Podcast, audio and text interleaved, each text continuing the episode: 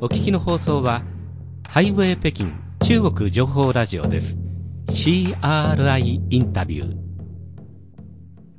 ハイウェイ北京中国情報ラジオ。火曜日のご案内は私、王正円と。西宝です。ここからは CRI インタビューのコーナーです。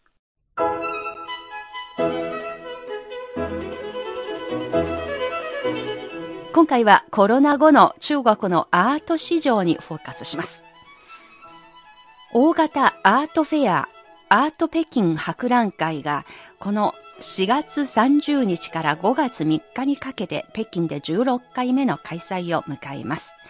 事務局の発表では2年ぶりに開催される今回のこの博覧会では現代美術、古典、写真、デザイン、パブリックアートなど5つのパートからなっています。出展するギャラリーや団体の数が150件、展示面積は2万平方メートルに上るということです。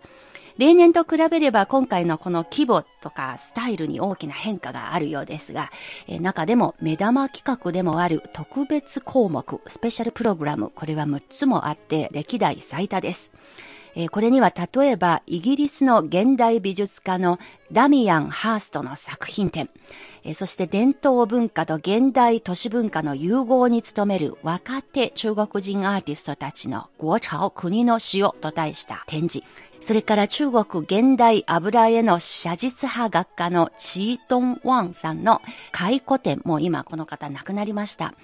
それから農村部からコロナが蔓延する都市に至るまで中国を生きる人々の暮らしを記録したフォト企画。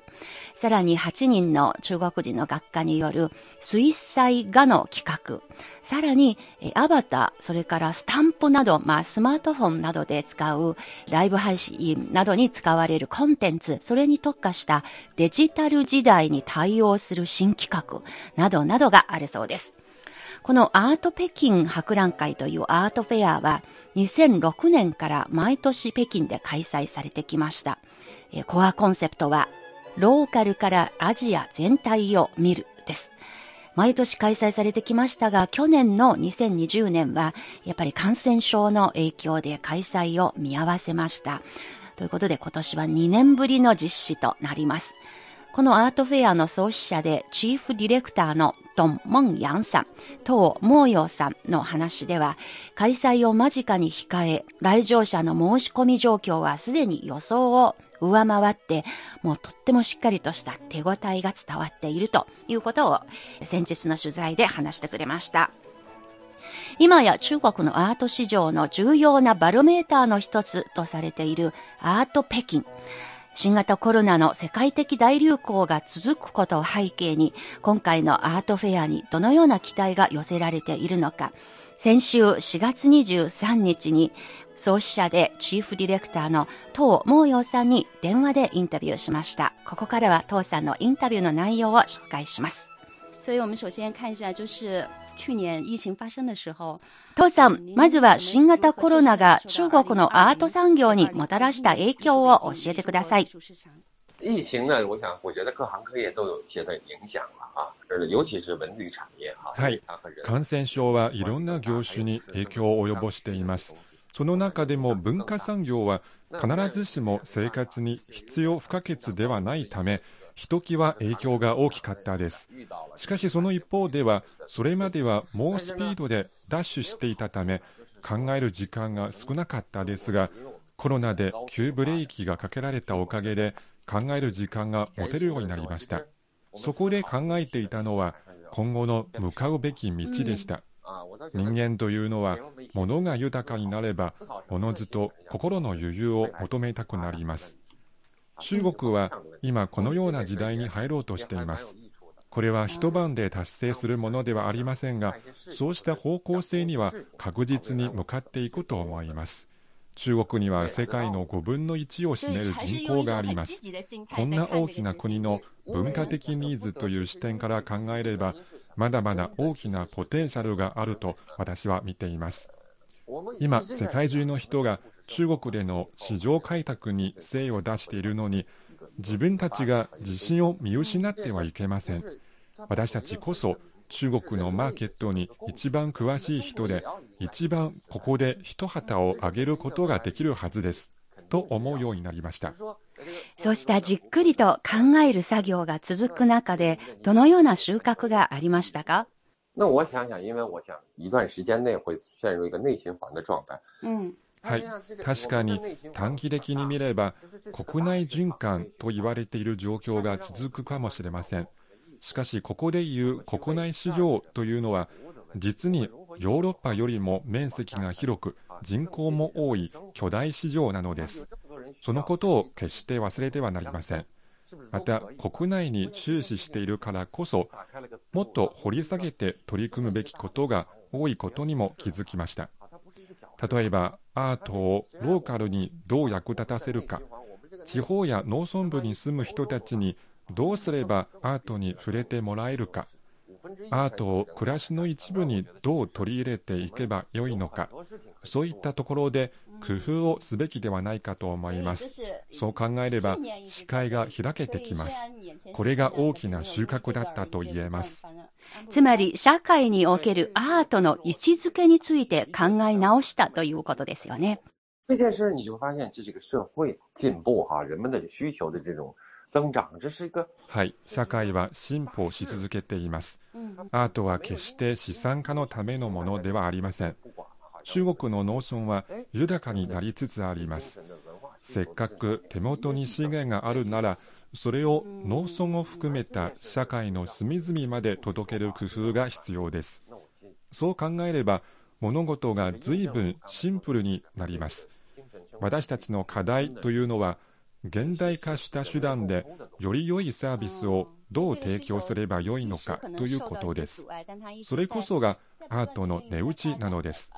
アートの値打ちというのは決して請求にお金に換えることではありません。確かにアートで稼ぐことができます。しかしそれ以上にアートで心を養うべきです。これが今の中国社会に一番必要なものだと思います。私が思うには人々は心からアートが欲しいと思うようになったら社会もより平和でより美しいものを求めるもっと良い社会になると思います。アートの金銭的価値は決して否定しませんがそれ以上に心を養うことの方がもっと大事で決して本末転倒にしてはなりませんこれまで15年以上にわたってアート北京を開催してきた父さんですが、これまでの開催を通してあなたが実感した中国社会の変化はありますでしょうか？呃，实事求是讲，我们的这个民族和国家呢，有长期有一段时间是在战乱和落落后的阶段啊，大概有一两百。率直に言いますと中国はこれまでおよそ200年にわたり戦乱があり世界に遅れを取る状況が続いていました。そのような過去の歴史から中国人にはある種の劣等感が見られます。西洋かぶれというか西洋から評価されたものは良いもので評価されないものは良いとは言えないというような風潮があります。それは言い換えれば素直な気持ちで自分自身を見ることができないことを意味します。40年余りの改革開放を経て教育が進歩し国の扉がオープンになりそうした中で教育を受け知識を身につけた人たちはより自信になっています。他人の好き嫌いを気にするよりも自分自身の思いや居心地よさを重んじるようになりました。自信というのはまずは自分自身を知ることからです。これは社会の進歩だと思います。今回のアートフェアには国鳥国の塩と題して留学経験のある若いアーティストたちは中国エレメントを世界共通の言語で表現する企画展があります。彼らの絵は自信に満ちています。古代中国の真似もしていなければ西洋のコピーもしていません自分の中に備蓄していた知識に気づいてそれを自由自在に表現していたのですところで海外の人たちの目には中国のアート市場はバブリーな市場に映っていますが父さんはこれについてどう思っていますか？它偏金融化，过早的金融化了。这件事情我觉得更麻烦。これに関して確かに懸念すべきことがあると思いますアート教育の欠如や物差しが確立されないまま、アートの金銭的価値が先走りすれば、市場の混乱を引き起こします。こうした状況を突破するには、教育しかないと思います。中国は今日ほど富に強い思いがある時代はなかったと思います。一代で富を築いた人がたくさん現れて、多くの人がその真似ができればと願っています。そういう意味で、今の中国は未曾有の歴史的時期にあります。私はそうした中でも、決して本質を忘れてはならず、スピードを落として何が大事なもので、どうすれば本当の価値を生み出せるかをゆっくり考えるべきだと思います。殊途同归一定会走到一条正道上的。殊途同期、殊途同归という昔からの言葉がありますが、行く道は違っていても、結局は同じところに帰着するという意味です。私はそういう意味で、物事は必ずその本来の姿になると信じています。艺术本身是真誠的艺術。那我也想中国人有一天也会真的。アートは人類共通の言語だとよく言われていますが、私はアート自身が共通言語というよりも、アートは真心と誠実さをベースにしなければならないため、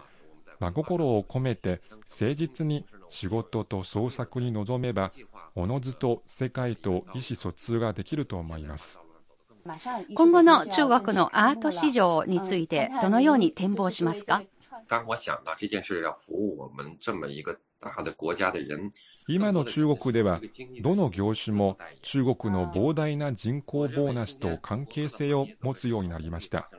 アートだけが例外です。それは他でもなく、アートは金持ちのためのものだという私たちの誤った考えがあったからです。アートはもっとたくさんの人のためにあるべきです。そういう心構えで取り組めば、より良いブランド、より大きな企業がきっと現れてくると思います。最後の質問になりますが、まもなく開幕となる今年のアート北京の見どころ、そして今年のフェアに寄せた抱負を聞かせてください。有设计，有刚才有各种专题的展览，包括还有表情包和年轻人的东西。其实我希望大家 SNS で使うスタンプの展示や若い世代の作品もそうですが、さまざまなスペシャルプログラムの企画を通して、より多元的で、より時代が映し出せる作品を展示できるよう心がけてきました。2年ぶりの開催なので、とにかく多くの皆さんにリラックスした気分でおいでいただき、たくさんのアート作品に触れていただければと思います。また中国ではコロナが抑えられていますが、世界的にはまだ感染が続いており、まだ多くの不便を抱えています。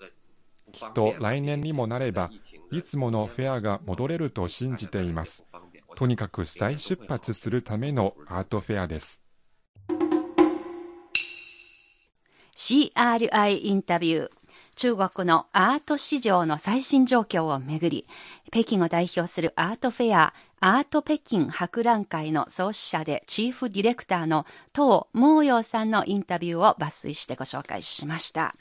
まあ非常に父さんは率直な考えを電話を通してですが聞かせてくれました。あまりお金とか、どのぐらいの制約数とか、うん、そういうことをいくら聞いても全然出てこないんですね。はい、それよりもやっぱりその心のこと、えー、そして人々の、まあ、心をどうやって養ってアートの本来の姿に戻せるのかということが、まあ、彼がこのアート北京を作った時の夢でもあるんですが、その初心はずっと貫かれているなということを実感しました。はい、ところで今年のアート北京の様々な紹介をあの、インターネットなどで見させてもらいますと、日本の有名な学家の藤田嗣治さんの作品、一点だけ、バラを手に持っているバラの少女というタイトルの作品も、今回は出展されるようです。父さんの話によれば、これまでにも藤田嗣治の作品が何度もアート北京で展示されたことがあるようです。はい、で毎回、えー、出品するとすぐに買い手が決まって、って、あの、買われていくわけですが、きっと今年もそういうことになるんじゃないかなと彼は言っていますが、まあ、ちなみに、このアート北京2019年の発表したデータですけれども、それまでは非常に好調で発展してきました。まあ、画廊とか団体メディアなど、まあ、出展機関の数は年平均20%伸びていました。出展作品の数もぐんぐん増えて、制約数も安定的に伸びていました。そしてその制約する画廊、まあ、制約がある画廊ですね、全体の8割も占めるようになり、取引の最高値は、えーこれまでは2019年までですが、500万件。1点につき500万件。これ日本円にすれば、8000万円。ぐらいになるわけですね。えーそして、それが一方ではですね、一般の市民の大衆のアート消費の意欲も上昇しました。その中でも、ミレニアム世代、まあ、つまり1995年以降に生まれた若い世代、彼らの購買力がぐんぐん伸びてきているようです。